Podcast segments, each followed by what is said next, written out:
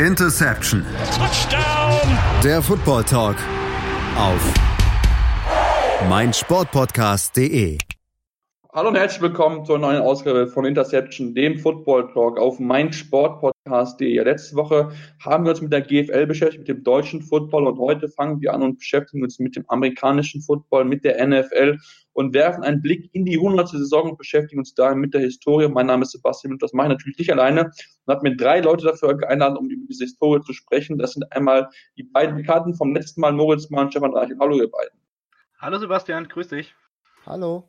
Ja, hallo ihr beiden. Und neu mit dabei ist Florian Schmidt, ähm, auch neue Stimme, die jetzt ab dieser Saison mit dabei sein wird. Florian, ähm, für die, die ich nicht kenne, stelle ich mal kurz vor und erkläre mal, wie du zum Football gekommen bist. Ja, schönen guten Tag zusammen. Ich bin Florian, komme aus der Nähe von Köln, bin 25 Jahre alt und zum Football bekommen bin ich vor gar nicht allzu langer Zeit. Das war 2012 meinen ersten Super Bowl gesehen. Seahawks gegen Broncos, danach über den College Football bei den Oregon Ducks hängen geblieben und mit Mariota ging es dann zu den Titans und denen halte ich bis heute die Treue. Genau, ähm, das ist auf jeden Fall schön zu sehen, dass wir da auch ein bisschen äh, mal etwas andere Gruppe mit dabei haben, weil ihr kennt in den letzten Folgen, wir sind sehr Patriots Seahawks-lastig, aber somit haben wir jetzt mal ein paar neue Teams, neue Fans mit dabei. Sie hat auch sehr, sehr schön und hoffen natürlich, dass wir da ein bisschen auch mehr äh, andere Stimmen mit dabei können und auch andere Teams ein bisschen noch mehr ins Detail besprechen können. Ja, gucken wir auf die 100 Jahre und fangen dort mit an und äh, mit, mit der Gründung im Endeffekt, denn das 100-jährige Jubiläum steht erst noch an. 1920 wurde es gegründet, Moritz, ähm, aber damals hieß die NFL noch gar nicht NFL. Nein, äh, damals hieß es tatsächlich die APFA, die American Professional Football Association.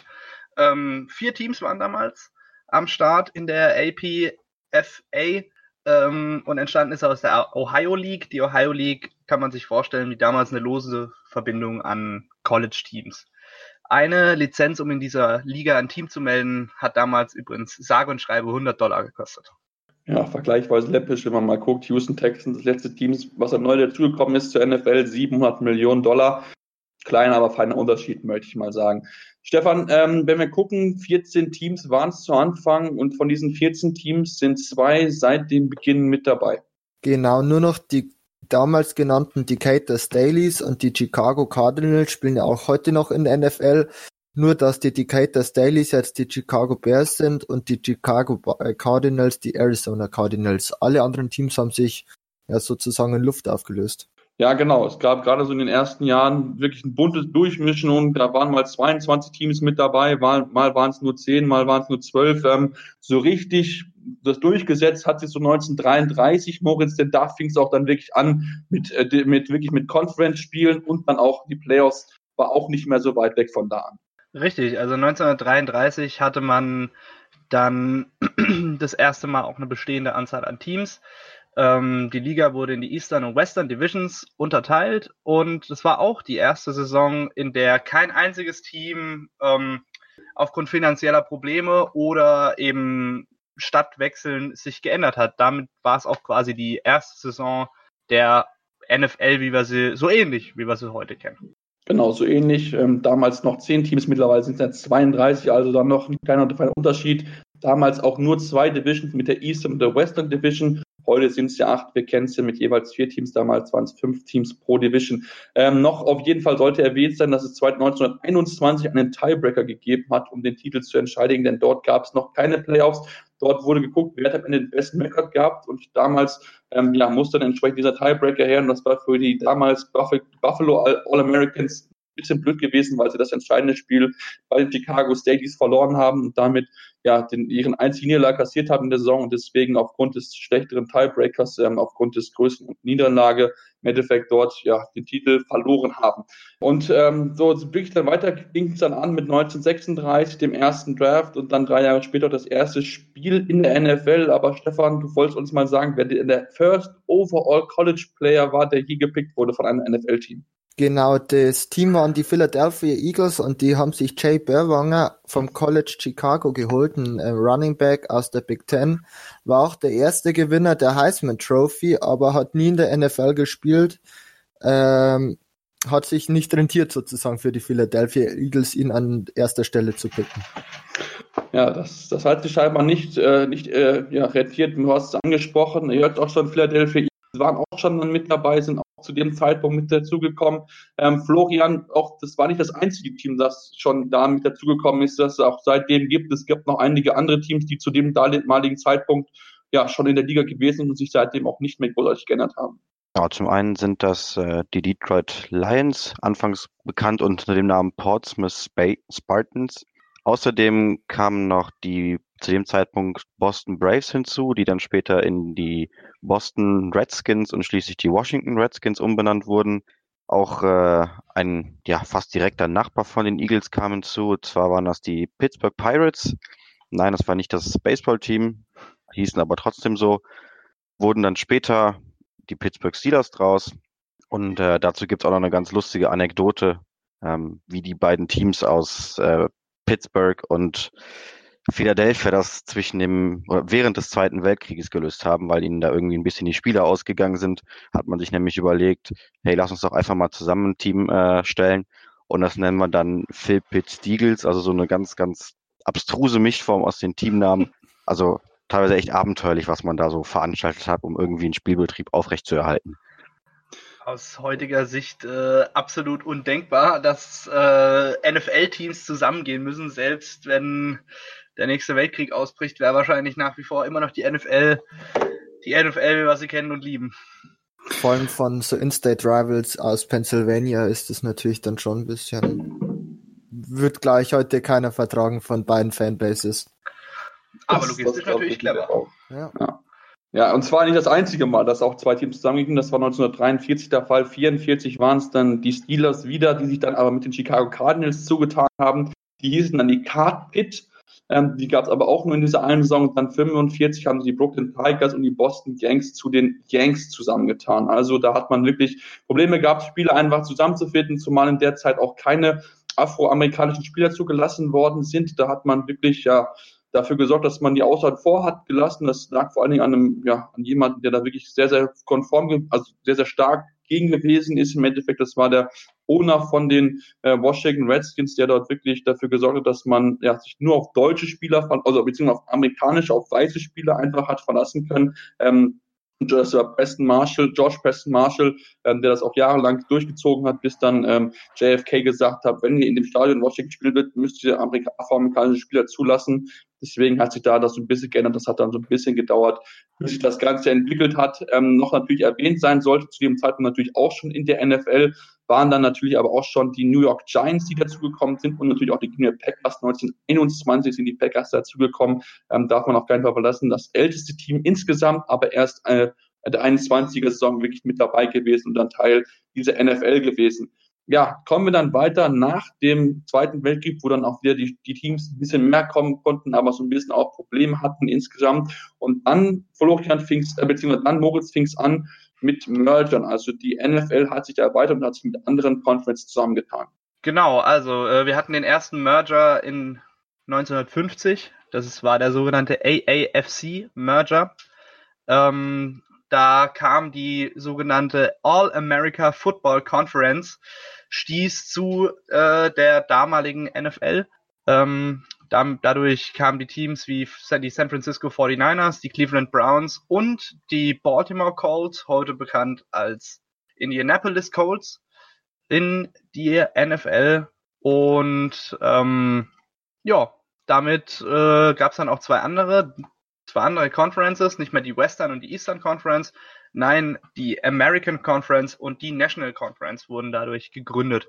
Genau, auch als Ergänzung dazu, zwar kamen die Baltimore Colts mit dazu, sind aber dann aufgrund von finanziellen Problemen ein bisschen raus gewesen, wie sie dann wieder zurückgekommen sind. Das sollte auf jeden Fall ergänzt werden. Ja, und dann 1960 fing dann an, ähm, Stefan, die AFL. Sie hat sich gegründet aus dem Grund, dass sie, dass es Leute gab, die unbedingt ihren eigenen Football machen wollten und die haben sich zusammengetan und haben gesagt, hey, wenn ihr uns nicht haben wollt, NFL, machen wir unsere eigene Liga und die haben dann dazu entschlossen, am Ende das dann 66 zusammenzutun.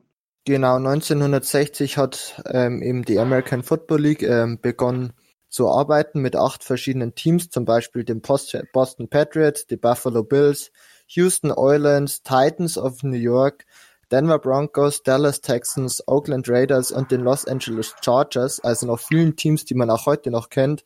Ähm, was auch noch ge ähm, gewesen ist 1960, dass die Dallas Cowboys äh, in die NFL gekommen sind und dass die Chicago Cardinals damals nach St. Louis gemoved sind.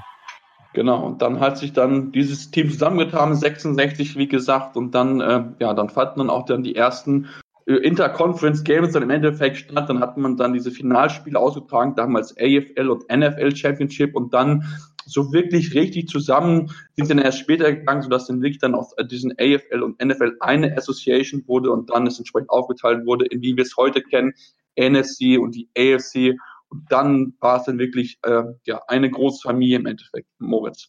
Ja, sicher. Also es hat sich so langsam aber sicher die NFL, wie wir sie heute kennen, geformt. Besonders interessant fand ich damals, dass die jeweiligen East Divisions, also es gab nicht vier Divisions in jeder äh, Conference, wie wir sie heute kennen, sondern drei East, Central und West. Und die beiden East Divisions in der in AFC und NFC hatten tatsächlich fünf statt wie heute üblich vier Teams. Genau, das hat sich dann alles so, du hast angesprochen, so mit der Zeit so ein bisschen entwickelt. Also ihr merkt schon, es war nicht alles von Anfang an so, sondern es hat einfach ein bisschen gebraucht, bis dann einfach die, die, die Mannschaft zusammengewachsen ist, bis das System gewachsen ist, so wie wir es heute kennen und wie wir es heute ja wirklich lieb gewonnen haben. Und dann kam einfach in der Zeit dann auch ein paar Teams aber damit hinzu. Ähm, das müssen wir dann auch natürlich darauf eingehen. Äh, Florian, die Vikings kamen hinzu, die Falcons kamen dazu, also viele weitere Teams, die dann entsprechend dazugenommen wurde, dass die Liga einfach größer geworden ist. Genau, man hat einfach angefangen, sukzessive die Liga zu vergrößern. Man hat immer quasi möglichst versucht, in Pärchenbildung der AFL sowie der oder ehemaligen AFL und der ehemaligen NFL jeweils ein Team hinzuzufügen. Ähm, wie du angesprochen hast, Vikings, Falcons und Dolphins kamen alle noch innerhalb der 60er Jahre, genauso wie auch die Saints und die Cincinnati Bengals. Weiter ging es dann Mitte der 70er Jahre mit den Seahawks und den Tampa Bay Buccaneers war ein bisschen Pause, was neue Teams anging. Es hat 20 Jahre gedauert, bis man sich entschlossen hat, die Liga wieder etwas zu erweitern. Dann kamen schnell hintereinander, kamen zum einen die Carolina Panthers und die Jacksonville Jaguars und kurz danach sind die Cleveland Browns quasi in einer Nacht- und Nebelaktion zu den hm. Baltimore Ravens geworden, sodass Cleveland auf einmal ohne Footballteam dastand. Doch äh, nach zwei Jahren hat man doch auch dann doch wieder ein neues Footballteam angesiedelt und das neueste Expansion-Team sind dann die Houston Texans Anfang der 2000er Jahre gewesen.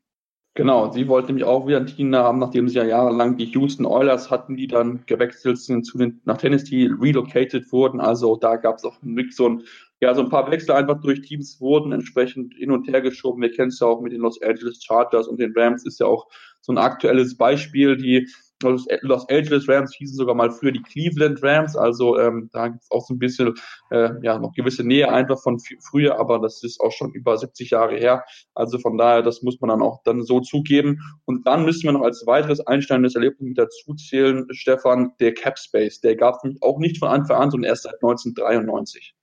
Genau, der wurde 1993 verhandelt und zur Saison 1994 eben eingeführt.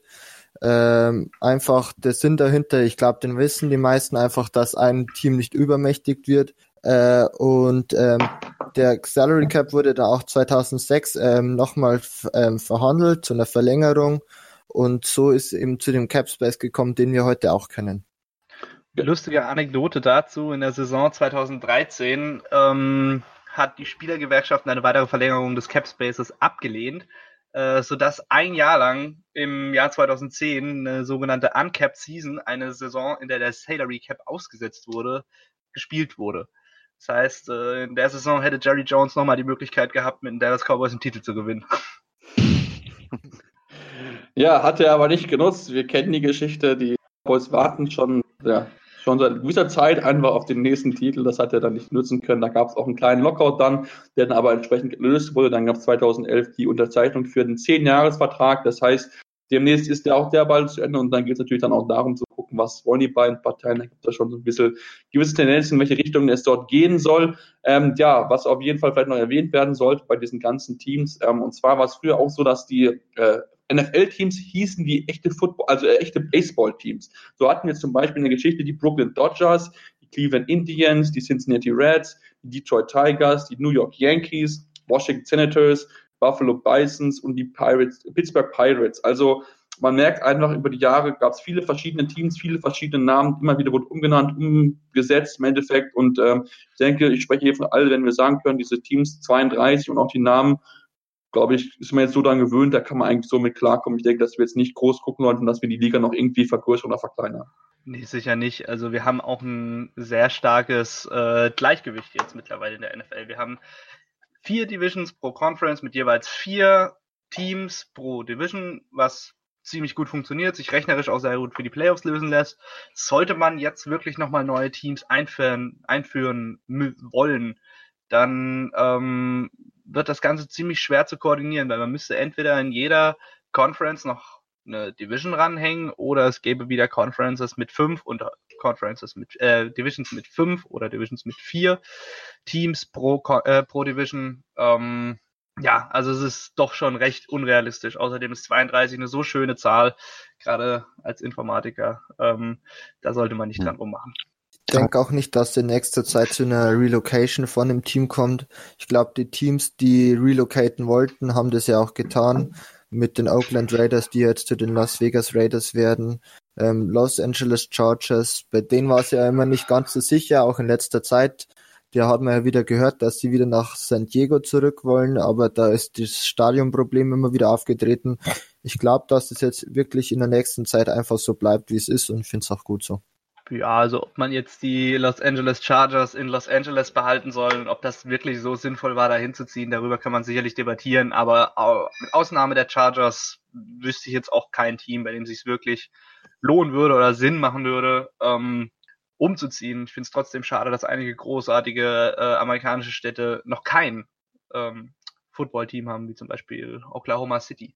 Im Prinzip würde ich da zustimmen, was die Chargers angeht. Ich würde aber auch noch die Jacksonville Jaguars mit in den Top schmeißen. Man sagt dem Owner der Jacks, Shahid Khan, öfters mal nach, gute Verbindungen nach London zu haben. Ich glaube, wenn es irgendwann mal eine Franchise gibt, die den Move über den Teich macht, dann sind die Jacksonville Jaguars da ganz davon dabei.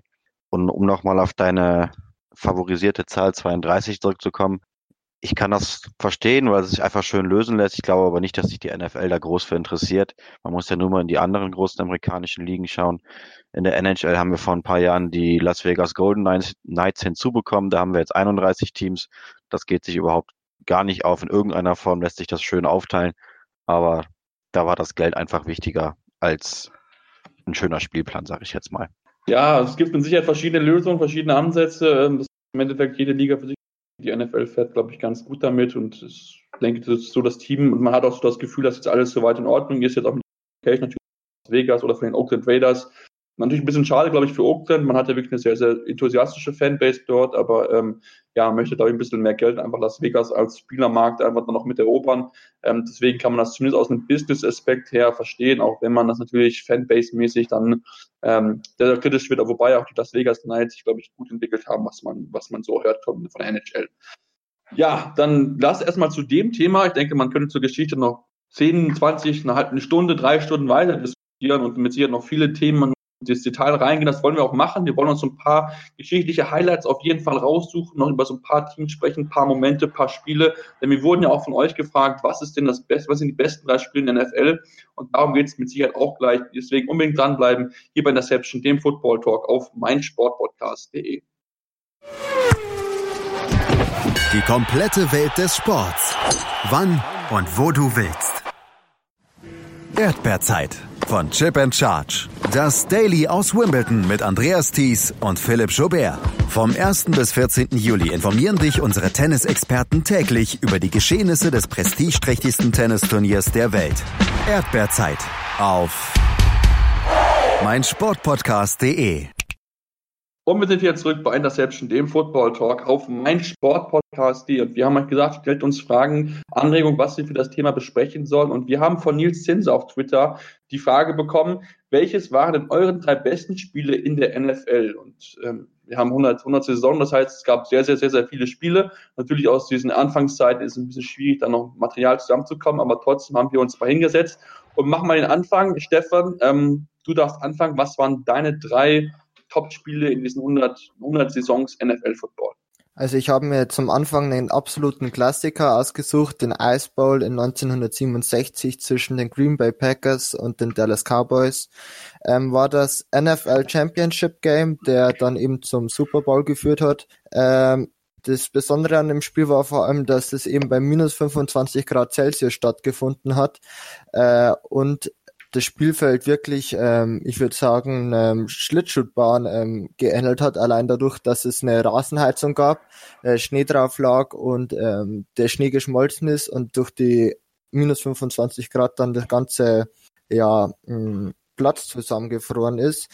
Ähm, es war so, dass sich wirklich einige Spieler starke Erfrierungen ähm, oder krank geworden sind durch das Spiel. Ähm, und die Halb Halbzeitshow fiel aus. Ähm, die Marching Band konnte einfach nicht spielen, dadurch, dass die äh, Instrumente eingefroren waren oder eben die Mundstücke an den Lippen festgeklebt sind durch die Kälte. ähm, und natürlich ist es einfach ein legendäres Spiel. Ähm, ich glaube, das äh, Spiel wurde vor allem sehr stark besprochen vor dem Game zwischen den äh, Minnesota Vikings und den Seattle Seahawks, ähm, wo es doch auch so eiskalt war. Ähm, und ich glaube, das ist einfach ein legendäres Spiel, ähm, was auch in 20, 30 Jahren immer noch ähm, besprochen wird. Ähm, dann haben wir uns auch immer ein Spiel rausgesucht, ähm, was für uns ähm, interessant ist, vor allem als Fans von der eigenen Mannschaft. Ähm, da war für mich das schönste Spiel aller Zeiten einfach ähm, die Falcons gegen die Seahawks 2016 in der NFC Divisional Playoff Round, ähm, das mit 36 zu 20 für meine Falcons ausgegangen ist. Äh, war so erst das erste Mal, wo ich richtig aktiv äh, die Playoffs äh, von meinen Falcons mitverfolgt habe und mitgefiebert habe. Und das war einfach wirklich ein tolles Erlebnis, dass die Falcons gegen die auch so starken Seahawks gewonnen haben. Ähm, vor allem Russell Wilson mit zwei Interceptions ähm, und natürlich den Safety, der vor allem durch den ähm, Guard, der in dem einen Play als Defensive Tackle gespielt hat, ähm, erfolgt ist. Ähm, mein absolutes Lieblingsspiel ist aber ähm, das, ich nenne es jetzt einfach mal äh, das One Yard Short Game. Ähm, das war der Super Bowl 2000 zwischen den St. Louis Rams und den Tennessee Titans. Ähm, in dem die Titans 16 zu 0 zurückstanden, äh, zurück waren und dann 16 zu 16 ausgeglichen haben, äh, mit zwei Minuten auf der Spieluhr. Die St. Louis äh, Rams haben dann auch wieder einen 73 Yard Touchdown durch Kurt Warner gescored. Äh, und die Tennessee Titans hatten 88 Yards zu gehen in weniger als zwei Minuten eben. Ähm, das Interessante an dem Spiel ist, dass die Titans genau 87 Yards bekommen haben ähm, Steve McNair, der Quarterback der Titans, hat ähm, den Ball von der eigenen 10 Yard, also von der 10 Yard Line der Rams äh, zu seinem Wide Receiver geworfen, der ähm, sozusagen zur Goal Line gedived hat, aber eben ein Jahr zu kurz war und somit die St. Louis Rams ähm, den Super Bowl gewonnen haben. Ja, das, du hast angesprochen, es waren super, super spannende Spiele. Dieses One-Yard-Short mit diesem wirklich absolut Game-Saving-Titel, das ist mit Sicherheit eines der Spiele, auf die man sich lange noch daran erinnern wird, auch wenn es dann vielleicht aus Florians Sicht nicht so positiv verlaufen ist. Ähm, Florian, kommen wir trotzdem zu dir. Ähm, Deine Spiele, hast du mir schon vorher gesagt, beschäftigen sich jetzt mehr mit der aktuellen Situation. Ich denke, es ist gerade für diejenigen, die sich jetzt noch nicht so lange damit beschäftigen, haben auf jeden Fall gut zu wissen, weil sie dann auch wissen, worüber du redest. Genau, also meine Spiele finden alle im Zeitraum nach 2012, also seitdem ich mich wirklich für Football interessiere, statt. Der Grund ist ganz einfach, dass ich mich bisher tatsächlich gar nicht wirklich mit Spielen, die davor stattgefunden haben, beschäftigt haben. Los geht's bei mir. Ich habe es mich schwer getan, das irgendwie in eine vernünftige Reihenfolge zu bringen. Ich fange jetzt einfach mal an mit einem Spiel aus der letzten Saison, was vermutlich mal alle unsere Zuhörer gesehen haben. Und zwar das Gastspiel der Chiefs bei den Rams es war einfach ein unfassbares Offensivspektakel. Ich glaube, es war das Monday Night Game. Und ich habe nachts um zwei Uhr oder halb drei vor meinem Laptop gesessen und war einfach nur geflasht, was da abging. Also insgesamt 1001 Yards.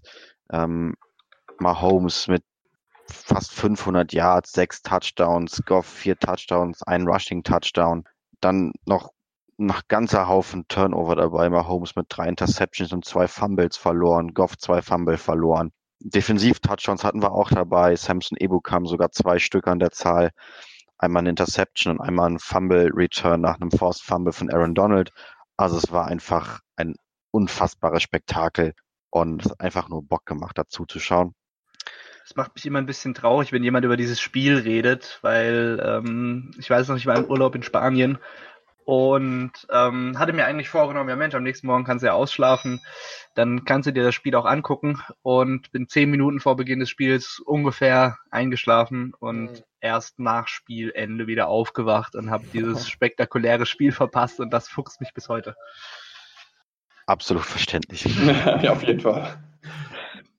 Na, mein nächstes Spiel, was ich mir rausgesucht habe, sind ist das ein AFC Wildcard Round Spiel aus dem Jahre 2015 oder der Saison 2015 stattgefunden hat, 2016.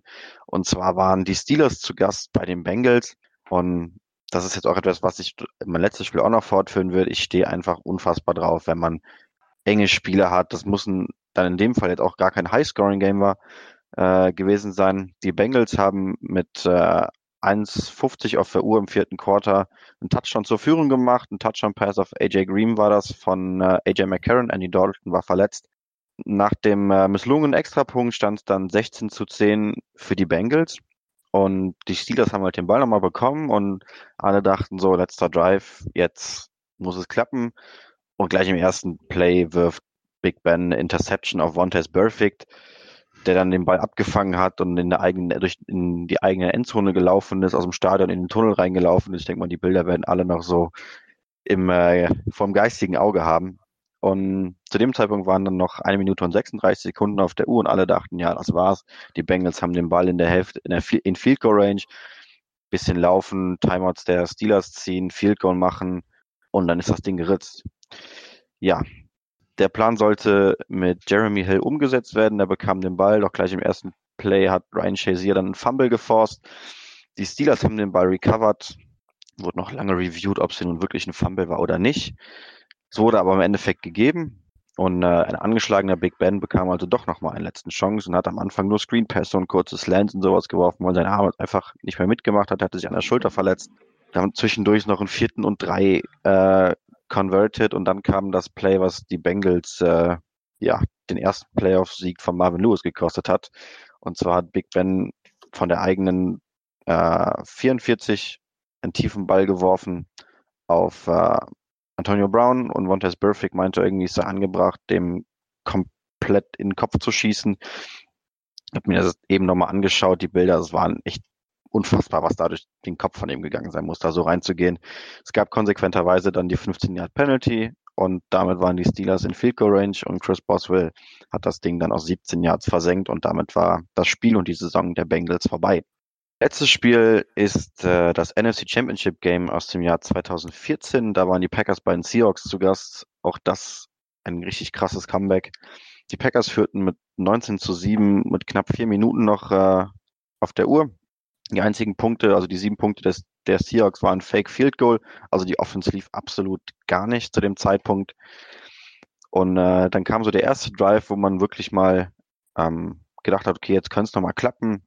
Wilson eine Wheel Route auf Lynch geworfen, der dann mit, mit einem kleinen C im Ausstand, der wurde der Touch schon erst zurückgenommen und nachher ist es dann doch funktioniert mit einer Read Option. Und dann kam der verhängnisvolle Onside-Kick, der Brandon Bostic wohl seine Karriere gekostet hat. Äh, er sollte eigentlich nur blocken und den Mann hinter sich, ich glaube, es war Jordi Nelson, ich bin mir gerade gar nicht mehr genau sicher, wer dahinter stand, ähm, ja, den Weg vorräumen, damit der den Ball fangen kann, aber irgendwie meinte er, es sei eine gute Idee, selber versuchen, den Ball zu fangen, hat ihn gemacht und die Seattle Seahawks haben ihn recovered. Kurz danach haben die Seahawks dann gescored, somit stand es dann 21, 20 zu 19. Es folgte eine Two-Point-Conversion, die also auch noch gelingen musste, an der Wilson erstmal bis fast an die 20 Yard, also 18 Yard nach hinten gescrambled ist, bevor er dann irgendwie komplett komisch den Ball irgendwie in die Endzone geschmissen hat. Und äh, Luke Wilson kam dann mit dem Ball runter. Da dachte man schon, okay, jetzt ist das Momentum komplett auf Seiten der Seahawks. Aber Aaron Rodgers hat dann doch nochmal gezeigt, dass er doch noch ein bisschen Football spielen kon konnte zu der Zeit. Hat sein Team das Feld runtergeführt, Mason Crosby aus 48 Yards in die Overtime und da haben die, haben die Seahawks dann den Packers keine Chance mehr gelassen. In sechs, sechs Plays ging es 87 Yards das Feld runter, abgeschlossen mit einem 35 Yard Touchdown Pass auf Jermaine Curse. und damit sind die Seattle Seahawks dann in den Super Bowl advanced. Genau, das war auf, das war ein Hammerspiel, da werde ich mich noch, noch äh, dran erinnern. Also ja, wie die Packers das uns weggeben konnten, das war wirklich so eine große, große Frage. Aber im Endeffekt, die Seahawks haben es gemacht, haben dann in der entscheidenden Phase waren sie da und haben die Fehler, die die Packers einfach gemacht haben, dann wirklich ja, konsequent ausgenutzt. Ähm, bevor wir jetzt zu meinen kommen, haben wir natürlich noch die von Moritz. Moritz, ich bin sehr gespannt drauf, welche drei du dir ausgesucht hast. Jo, ähm, ich werde mich erstmal ein kleines bisschen kürzer fassen wie meine Kollegen. Ähm, aber äh, beginnen möchte ich auf Platz drei bei mir mit einem, das äh, als Cowboys-Fan mir tatsächlich noch sehr, sehr tief in den Lenden sitzt. Der sogenannte No-Catch. Ähm, das waren die 2014er Divisional Playoffs, also dieselben, dasselbe Jahr wie das Lieblingsspiel meines Vorredners. Ähm, ja, das 21 zu 26 der Dallas Cowboys bei den Green Bay Packers in dieser einen Saison, äh, als die Dallas Cowboys alle Super Bowl Hoffnungen hatten. Wahnsinnsjahr von DeMarco Murray, der in diesem Jahr aber sowas von tot geritten wurde. Naja, auf jeden Fall im vierten Quarter liegen die Dallas Cowboys mit 21 zu, äh, zu 20, äh, nee, 21, doch 21 zu 26 zurück und haben den Ball an der gegnerischen 32 und müssen den vierten Versuch ausspielen. Dabei passt Tony Romo tief auf Des Bryant für, ein, für 31 Yards kurz vor die Endzone, sodass der Marco Murray eigentlich nur noch hätte einlaufen müssen. Der Pass ist gefangen. Die Green Bay Packers challengen das Play. Die Completion wird reversed und es kommt zum Turnover und Downs, das dann zum letzten Drive der Packers zum Ende der Partie führt. Das war für mich ein unglaublich frustrierendes Spiel. Ja, das war meine Nummer drei. Meine Nummer zwei ist ähm, eindeutig das Music City Miracle zwischen den Tennessee Titans und den Buffalo Bills, in dem es zu einem ganz, ganz besonderen Play kam, ähm, das sogenannte Home Run Throwback Play der Tennessee Titans, das tatsächlich so entwickelt wurde und ähm, naja, es hat mit sehr vielen Vertikalpässen nach hinten zu tun so dass die Tennessee Titans sich einmal quasi in ihrem letzten Drive übers komplette Feld kombiniert haben, was dann im Endeffekt zum Touchdown durch äh, Kevin Dyson führte und dem Sieg der Partie, das äh, für die Tennessee Titans mit 22 zu 16 im letzten Quarter. Nummer eins bei mir ist eindeutig The Catch äh, The Catch wahrscheinlich einer, eins der legendärsten Football Plays aller Zeiten, weil es so ein kleines bisschen äh, der, den Beginn der San Francisco 49ers Dynastie begründete. Es äh, handelte sich um das NFC Championship Game im Jahre 1981, als die Dallas Cowboys mit 27 zu 21 vorne lagen, äh, kurz vor Ende der Partie mit 58 Sekunden noch auf der Uhr. Und die San Francisco 49ers stehen an der 6-Yard-Linie der Dallas Cowboys. Joe Montana rollt rechts raus bei äh, noch drei Yards zu gehen und findet Dwight Clark in der Endzone, was dazu führt, dass die San Francisco 49ers das Spiel gewinnen. Die Statue von Dwight Clark, ähm, genau aus diesem The Catch, steht übrigens bis heute noch äh, vorm Levi Stadium in San Francisco. Leider ging Dwight Clark im letzten Juni von uns, die meisten oder einige von euch werden es vielleicht mitbekommen haben. Das ist auf jeden Fall meine Nummer eins aller Spiele in der NFL. Ja, das sind alles, alles wirklich sehr, sehr gute Spiele, die man sich auf jeden Fall noch in Jahrzehnten auf jeden Fall daran erinnern wird. Ähm, ein bisschen so, so mehr so ein Blick nach hinten auf so die ehemaligen Spiele und möchte da auf jeden Fall ein Spiel nennen, was heißt The Epic in Miami. Ähm, das war damals der AFC Divisional Playoff Game zwischen den San Diego Chargers und die Dolphins. Ähm, Chargers führten schnell 24 zu 0, ehe dann Dolphins dann so ein bisschen rankommen konnten. Und ähm, ja, es ging wirklich hin und her. Ähm, beide Mannschaften haben sich nichts geschenkt. Ähm, es musste dann in die Verlängerung gehen beim Stand von 38 zu 38. Ähm, es war wirklich absolut ausgeglichenes Spiel. Und dann musste im Endeffekt ein Field Goal entscheiden, ähm, dass, ja, dass das Ding gewonnen werden konnte. Es gab vorher aber noch ein Block Field Goal. Also ähm, da war wirklich sehr, sehr viel drinne. Wurde auch gerne als Spiel beschrieben, dass nicht hätte verloren dürfen wollen. Also Game No One Should Have Lost, ähm, weil es einfach so, so gut war. Dort wurden viele Rekorde aufgestellt. Die meisten Punkte scored damals zum damaligen Zeitpunkt die meisten Total Yards bei beiden Teams mit 1036, meisten Passing Yards mit 809, das zu einem Zeitpunkt, wo die NFL eigentlich mehr noch so eine Running Liga war, also noch nicht so passlastig wie eigentlich in diesem aktuellen Zeitpunkt. Und ja, wirklich eine außergewöhnliche Geschichte finde ich eigentlich ist Kellen Winslow, ähm, ja, der musste wirklich vom, danach vom Platz getragen werden, hatte sich einen Nerv eingeklemmt in der Schulter, war komplett dehydriert, viele Krämpfe gehabt, hatte eine, eine, eine Schnittwunde in seiner, auf der Höhe seiner Hüfte, musste genäht werden auf dem Spielfeld. Und was macht er? 13 Receptions für 166 Yards und ein Touchdowns. Ähm, absolut unglaublich und ähm, ja, im Endeffekt hat er selbst nach dem Spiel gesagt, I never felt so close as before. That's what Muhammad Ali said in Manila and that's how I feel, uh, that's how I felt out at the, end of the game. Und das war einfach wirklich, wirklich unglaubliches Spiel insgesamt. Also da haben wirklich beide Teams alles gegeben. Beide wollten dieses Spiel unbedingt gewinnen und ähm, ja, das wird ein Spiel, was man sich auf jeden Fall immer in Erinnerung behält. Ähm, am Ende mit dem glücklicheren Ende für die Chargers, deswegen die Dolphins es leider zu Hause verloren haben im Orange Bowl bisschen schade für sie. Kommen wir zu meinem Platz zwei und das ist das sogenannte äh, Greatest Game Ever Played. Das war 1958 schon, also wirklich ganz, ganz weit zurück. Ähm, damals mit Johnny Unitas, dem Quarterback der Baltimore Colts, der so damals ein bisschen diesen Two-Minute-Drill, glaube ich, eingeführt hat. Das kann man, glaube ich, so durchaus bezeichnen, wo man zurückgelag, nachdem man eigentlich geführt hatte, zur Halbzeit mit 14 zu 3, hatte man dann die Giants ein bisschen mehr ins Spiel kommen lassen, die New York Giants, und dann hat ja, Unitas dafür gesorgt, mit einem wirklich ähm, guten Drive, mit zwei weil wirklich in den letzten zwei Minuten hat er sehr, sehr viel dafür gesorgt, dass man nah rankommen konnte. Und ähm, ja, dann hat man dafür gesorgt, dass man diesen, diesen ja, das Field Goal reinmachen konnte, dass man dann in die Overtime gehen musste. War seit langem die erste Championship Game mit der Overtime bis zum Super Bowl 51, wo die Patriots gegen die Falcons gespielt haben. Ähm, und man muss einfach gucken, wann das für viele Spiele auf dem äh, Feld gewesen sind. Insgesamt 17 äh, Pro äh, Hall of Famer waren mit dabei, unter anderem Leute wie halt Johnny Unitas, William Rose Boyne, mit dem Frank Gifford, und Sam Huff. Also wirklich tolle Leute. Auch Raymond Barry, der auch Rekord hat aufstellen können mit 12 Receptions, 178 Yards und ein Touchdown. Ähm, das war wirklich schon eine unglaubliche Zahl. Sein Championship Record stand für insgesamt 55 Jahre. Und das beschreibt es, glaube ich, wirklich ähm, sehr, sehr gut, was damals das wirklich für ein starkes Spiel war. Ja, und beim besten Spiel aller Zeiten müssen wir über den Super Bowl 51 reden, ähm, was die Patriots dort nach einem 28 zu 3 Rückstand geschafft haben. Ähm, absolut unglaublich. Das, man muss es sagen, keiner hat mir daran geglaubt, dass die Patriots dieses Ding gewinnen würden, außer die Patriots selbst und was sie dann hingezaubert haben, unglaublich, ähm, riesen, riesen Spiel. Den James White kann man in den Tom Brady, wie sie das hingekriegt haben.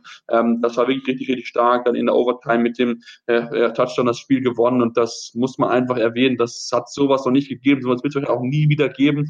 25 Punkte aufzuholen im Super Bowl. Ähm, ja, absolut eine mega Performance und ich denke, dieses, dieses Spiel, die wir alle genannt haben, waren jeder in sich sehr, sehr markant für ein Play, für eine gewisse Sache oder einfach aufgrund der Gesamtheit dieses Spiels. Und ähm, das ist, glaube ich, etwas, was die NFL ausmacht. Es gibt viele sehr, sehr gute Spiele, sehr, sehr interessante Spiele, spannende Spiele in den letzten 100 Jahren. Und darauf hoffen wir natürlich, dass auch in den nächsten Jahren viele Spiele dabei sind, die wir verfolgen dürfen, die wir euch näher bringen dürfen und ähm, auf die wir uns natürlich dann auch freuen. Mal gucken, was es in der kommenden Saison gibt. Machen jetzt aber hier die kurze Pause und kommen zurück und wollen uns natürlich noch mit einigen weiteren Sachen beschäftigen, denn es gab Skandale, es gab Perfect Seasons, Losing Seasons. Und damit wollen wir uns gleich beschäftigen, hier bei Interception, dem Football Talk auf meinsportpodcast.de. Hallo, hier ist Benny Hövedes. Ja, liebe Hörer, mein Name ist Birgit Fischer. Ich habe schon ganz viele Medaillen gewonnen im Kanu-Rennsport, im Kajakpaddeln. Hallo, ich bin Arthur Abraham, bin Boxweltmeister. Die Profis am Mikrofon, immer und überall auf meinsportpodcast.de. Und wir sind wieder zurück bei Interception, dem Football Talk auf mein Sportpodcast.de. Und wir haben es gesagt, wir wollen uns jetzt mal mit markanten Saisons so ein bisschen beschäftigt. Und da gibt es natürlich einmal die Perfect Season, also Spiele, wenn du kein einziges Spiel verloren hast in der Regular Season, beziehungsweise sogar alle Spiele gewonnen hast.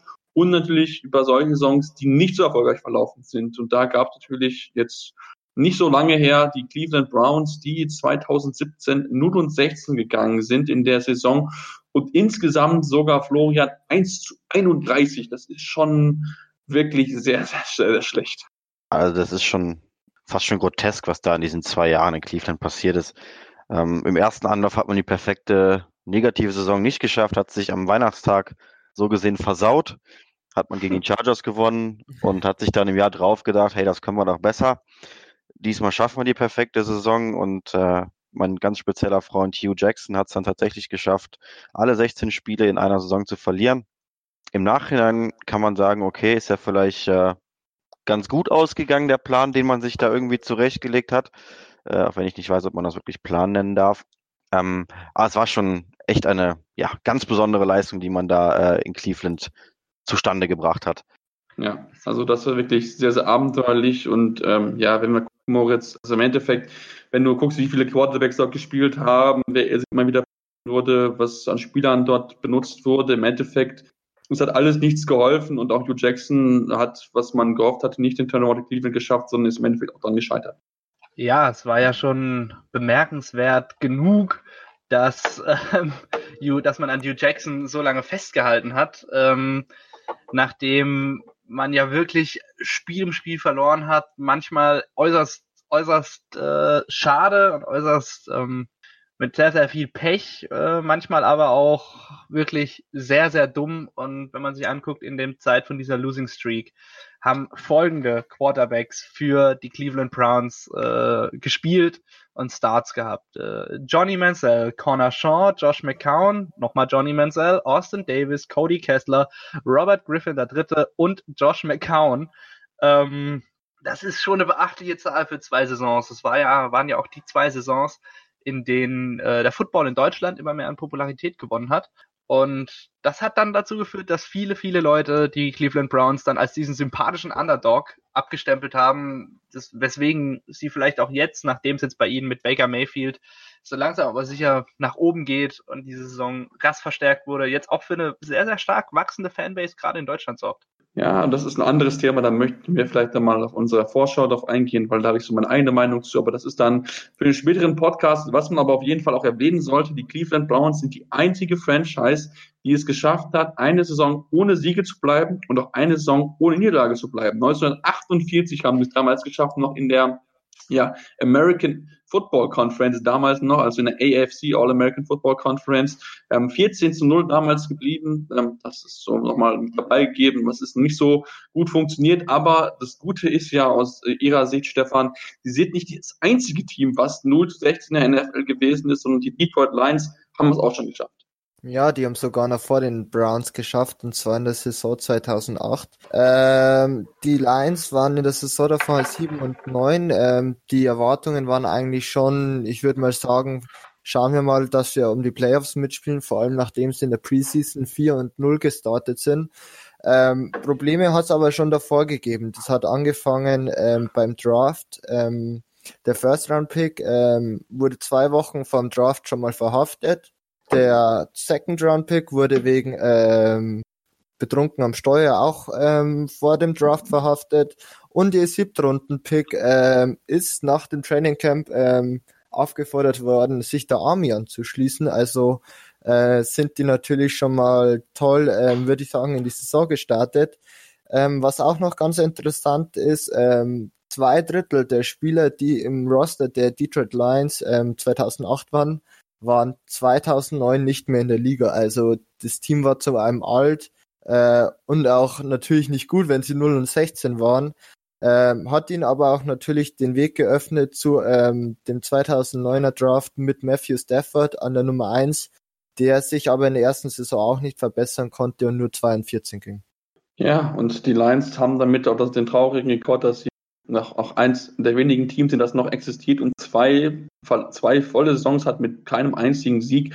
1942, damals haben die es auch hingeschafft. Damals gab es sogar Diskussionen, ob man nicht sogar komplett aufhören sollte mit dem Footballspiel, weil einfach nicht genug Spieler da gewesen sind. Ähm, ja, sie sind, wie gesagt, mit dabei das einzige Team, was nicht Expansion-Team ist und dass man äh, ja so viele Spiele verloren hat. Es gibt noch einige andere, ähm, aber das muss man einfach sagen. Die Browns und die Lions, das sind so ja, die markantesten, natürlich einfach auf der Grund dieser Größe der Liga auch die beiden, die dann schon am ehesten dann auch diese, diese beiden Niederlagen und dieser schlechten Saisons dann auch verdient haben, ein bisschen durch den Kakao zu zu werden, Florian. Absolut. Ähm, also ich meine, wer es schafft, eine komplette Saison nicht ein Spiel zu gewinnen und da waren ja auch Gegner dabei, die wirklich jetzt nicht gerade Playoff-Kandidaten waren, der hat es absolut verdient, auch mal durch den Kakao gezogen zu werden. Also ich, da muss man als Fan schon eine gehörige Portion Selbstironie mitbringen, denke ich, um damit klarzukommen. Ansonsten äh, wird man in Diskussionen mit anderen NFL-Teams, glaube ich, schnell zur Weißglut getrieben. Das ist, das ist wohl wahr, das kann ich mir sehr, sehr gut vorstellen. Ähm, möchte noch, bevor wir jetzt Winning Teams gehen, noch auf jeden Fall so ein paar Namen noch nennen, die es auch geschafft haben, ohne Sieg zu bleiben. Die Colts einmal 82, damals die Baltimore Colts aufgrund des, äh, des Streik. Damals gab es dann nur neun Spiele, acht Sieger, ein Unentschieden. Ähm, die Tampa Bay Buccaneers auf jeden Fall auch noch zu erwähnen, haben in den ersten 26 Spielen nach ihrem, nach ihrem Zutritt in die NFL kein einziges gewinnen können, auch wirklich ein trauriger Negativhöhepunkt und zeigt auch so ein bisschen, dass noch immer so ein bisschen dieses losing Image an ihn haftet. Auch die Cowboys haben in der ersten Saison kein einziges Spiel gewinnen können, 0, 11 und 1, also ein Unentschieden immerhin geholt. Und das einzige Team, was man wohl wirklich als Team nehmen kann, das in Back-to-Back Losing Season hatte, sind die Chicago Cardinals. 43 haben es geschafft, von 10 Spielen keins zu gewinnen. Und dann 44 mit dieser ähm, ja, Kombination mit den Pittsburgh Steelers, wie wir schon angekündigt haben, haben sie auch kein einziges Spiel gewinnen können. Also von daher ähm, haben auch die Cardinals so negative Seiten, die man auf jeden Fall hervorheben sollte. Ja, kommen wir zu positiven Überraschungen und positiven Season. Der Perfect Season etwas, was man ehrlich ist, Moritz hat nur ein einziges Team jemals geschafft, und zwar die Miami Dolphins 1972. Ja, die Miami Dolphins haben es geschafft. Die haben die einzige wirklich komplett perfekte Saison der NFL-Geschichte hingelegt. Die Saison 1972, wie du bereits gesagt hast, ähm, 17 Siege, keine Niederlage und im Endeffekt geendet hat das Ganze in Super Bowl 7 und dem 14 so 7 Sieg der Miami Dolphins über die Washington Redskins. Ähm, entgegen aber dem Irrglauben, der mich auch in einer Vorbesprechung befallen hat, war damals nicht der Quarterback äh, der Miami Dolphins, dann Dan Marino, der sicherlich eine der prägendsten Figuren in der Dolphins Geschichte ist, sondern Bob Grease, äh, den Don Shula damals auf die Position des Quarterbacks gesetzt hat im Finale. Ähm, Don Shula sicherlich ebenfalls einer der prägendsten, prägendsten Coaches oder Persönlichkeiten in der Dolphins-Historie, der eben von 1970 bis 1995 Head Coach der der Miami Dolphins war ähm, und eben seine ihm äh, in Super Bowl äh, bla bla bla nochmal in Super Bowl 7 und 8 dem Ganzen die Krone aufgesetzt hat, indem er zum Champion mit den Cleveland Browns, äh, mit den Miami Dolphins wurde. Ja, genau. Und diese, das Einspruch Perfect Season hat danach nie wieder einer geschafft, davor und danach einfach nicht. Es gab ein weiteres Team 2007. Äh, Florian, das hat es geschafft, äh, immerhin ja die Regular Season gut zu bestreiten und dann erst im Super Bowl gab es die Niederlage für die New England Patriots. Exakt, ich bin fast geneigt zu sagen, zum Glück haben sie es nicht geschafft. Äh, ich hoffe, du siehst mir das an dieser Stelle nach. Es geht um die New England Patriots, die eine perfekte Regular Season gespielt haben, auch dann problemlos durch die Playoffs marschiert sind und dann erst von den Giants, Eli Manning, Tyree Jackson und The Catch gestoppt werden konnten denke mal, das ist etwas, was äh, einen ehrgeizigen Menschen wie Tom Brady bis heute noch so ein bisschen wurmt, dass er da äh, die perfekte Saison nicht schaffen konnte. Ähm, so. Ja, Wurm wird es mit Sicherheit, ähm, aber wenn man es trotzdem gerade anguckt, Randy Moss, Wes Welker, Tom Brady, also waren ja absolute Top-Leute mit dabei und ja, es war halt der Helmet-Catch, der die Patriots dann im Super Bowl besiegen musste. Und natürlich ein Eli Manning in Höchstform, was man sich bei seinen heutigen Leistungen so gar nicht mehr vorstellen könnte, dass der mal in der Lage war, die New England Patriots zu besiegen.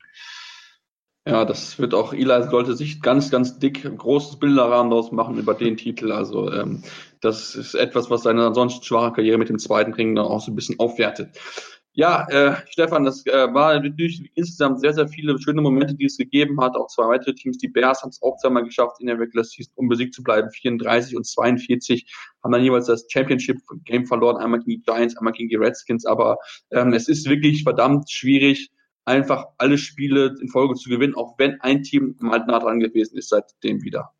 Ja, es ist einfach ähm, übers Damals waren es ja nur 13 Spiele. Ähm, 1934, wo die Bears undefeated waren bis zum NFL Championship Game gegen die New York Giants. Aber heutzutage ist es wirklich brutalst schwer, 16 Spiele äh, konstant zu spielen, vor allem wenn man sicher in den Playoffs ist. dann spielen ja viele Teams auch das letzte Spiel ja gern mal mit den Backups, um ihre Starter für die Playoffs zu schonen. Ob man dann immer noch das Spiel gewinnt, ist fraglich. Und äh, Playoffs haben auch immer noch ihre eigenen Regeln. Ich glaube, das sieht man jedes Jahr wieder, außer dass die Patriots immer ganz vorne dabei sind. Äh, deshalb denke ich, werden wir das auch in Zukunft nicht mehr so schnell sehen, dass ein Team ähm, undefeated geht. Ähm, aber ich bin immer für Überraschungen offen. Ähm, genau. Ja, also wie gesagt, es ist verdammt schwer. Die, die Packers waren 2011 und die Panthers 2017 waren nah dran mit 15 zu 1. Also auch das, das ist möglich, das ist schon wirklich aller, aller Ehren wert, aber natürlich dann noch entsprechend dann den Sieg mit dem Super Bowl zu schaffen, haben auch die beiden Teams nicht hingekriegt. Die Packers damals nach der Wildcard Game raus und die Panthers haben ja damals den Super Bowl relativ deutlich dann auch äh, verloren. Ähm, ja, damit sind wir erstmal so weit am Ende dieses großen, über dieses kleinen Überblicks über die hundertjährige oder die fast nur die Saisongeschichte der NFL. Ihr merkt, es ist ein bisschen angetippt, aber es gibt noch so viele verschiedene Momente, die man noch mit reinnehmen kann. Skandale, ähm, verschiedene Themen, Persönlichkeiten, die man noch alle nicht, alle nicht haben ansprechen können, weil einfach es ja wirklich so, so viel ist. Und da haben wir uns natürlich viele Gedanken darüber gemacht im Vorfeld, was kann man mitnehmen, haben uns so ja, diese drei Sachen mal rausgesucht. Dann denke ich einfach mal, um so einen groben Überblick schon mal zu schaffen, ähm, gibt es mit Sicherheit vielleicht nochmal, wenn es Zeit ist, das eine oder andere Mal so ein bisschen ins Detail zu verfolgen. Aber ähm, das ist erstmal so dieser Überblick. Ich danke euch rein ganz herzlich, dass ihr mein Gast gewesen seid. Ähm, habt ihr noch eine Story, die ihr mit uns teilen wollt, bevor wir jetzt das Ganze hier beenden? Ich wollte noch einen kleinen Fun Fact bringen zu der Perfect Season der Dolphins. Ähm, in 1972. Äh, die Dolphins wurden nie ins Weiße Haus eingeladen, ähm, trotz ihrer undefeated Season, bis Barack Obama 2013 sich ein Herz sozusagen gefasst hat und sie eingeladen hat. Das mal als kleiner Funfact noch nebenbei vielleicht.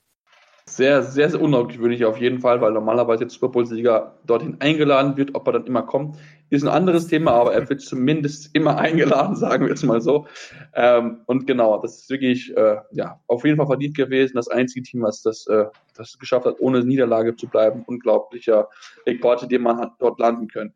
Ja, damit sind wir, wie gesagt, am Ende unserer Ausgabe. Wir danken euch ganz herzlich fürs Zuhören. Freuen uns natürlich weiter über Feedback eurerseits. Am liebsten natürlich bei iTunes. Dort gerne 5 Sterne Rezensionen, aber auch gerne konstruktives Feedback, was man besser machen kann, woran wir nochmal arbeiten können. Denn bis zur NFL ist noch ein bisschen Zeit. Zwei Monate sind noch bis dahin Zeit. Wir werden dort jeden Dienstag eine neue Folge rausbringen, die ihr euch anhören könnt, die ihr verfolgen könnt. Ähm, und auf jeden Fall auch unsere Social Media Kanäle verfolgen. Sowohl bei Facebook als auch bei Twitter findet ihr uns. Twitter ist der Handle InterceptionFT. Und auf Facebook ist die Seite Base Interception der Football Talk. Und auch dort können wir uns Kontakt gehen und schreiben, durch auch uns verfolgen, denn wir werden auch im Rahmen der 100. Saison mit Sicherheit immer mal wieder was bringen, einfach was wir selbst produziert haben, sei es jetzt die zehn besten Quarterbacks oder auch andere Positionen, vielleicht auch Trainerpersönlichkeiten. Also da werden wir auf jeden Fall darauf eingehen, uns unbedingt folgen dort.